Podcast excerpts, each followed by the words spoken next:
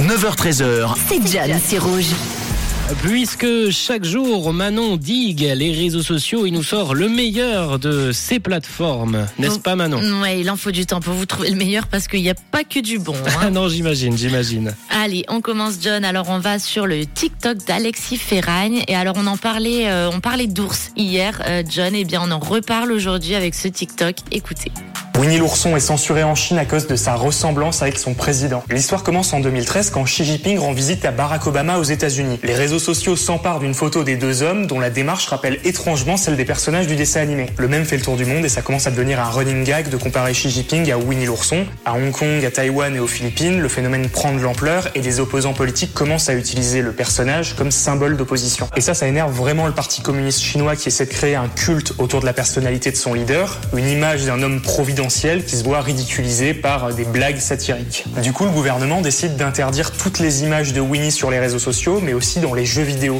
Dans la version chinoise de Kingdom Hearts, l'ours est masqué par un nuage de fumée. Au lieu de calmer le truc, cette censure fait bien rire Internet. Tant et si bien qu'en 2019, South Park sort un épisode dans lequel Winnie l'ourson se fait emprisonner par le régime à cause de cette ressemblance. C'est à cause de Winnie, ils ont toujours les glandes à cause de ce d'ours. Il y a des Chinois sur le net qui ont commencé à publier des photos de leur président de Winnie l'ourson. C'est véridique, tu peux vérifier. Et depuis cet épisode, South Park est interdit en Chine. Ah ouais, ok. Voilà, ouais, ils ont tout interdit. C'est c'est quand même triste parce qu'il est tout mignon, mais Winnie l'ourson. Et mais je trouve pas qu'il y a une si grosse ressemblance avec Xi Jinping. Mais bon. Mais euh, j'imagine qu'on sera quand même censuré de Chine, là, avec cette, euh, cette petite Ah, chronique, on, Manon. on- on risque, je suis sûre qu'ils nous écoutent, mais le rouge c'est quand même la couleur du communisme. Alors il y a peut-être moyen qu'ils nous gardent à 50%. Eh ben, on verra bien tout ça. Allez, on continue. Alors là, on part chez BFM TV, le TikTok. Les gens voient vraiment le mal partout, John. Et on en parle avec ce, zapping et ce pauvre animal accusé d'être. Eh bien, je vous laisse écouter.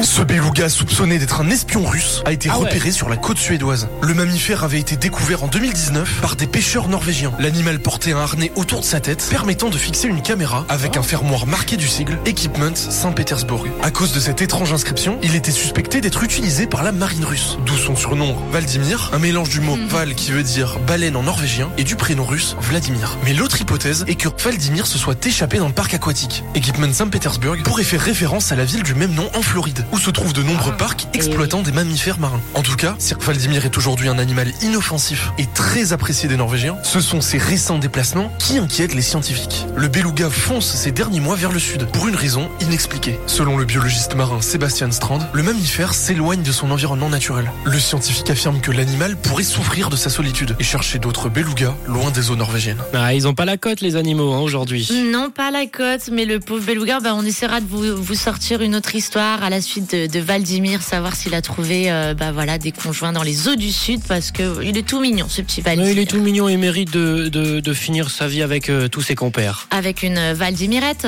Une, pas une Valdimirette, pourquoi pas On va dans des animaux euh, un peu plus mythiques pour la, la suite, Manon, musique, avec des dragons. Et c'est Ah, Imagine. Dragons qui arrive avec Wave. S'en suivra Aria Star juste après avec Rush. Belle écoute, il est 10h43.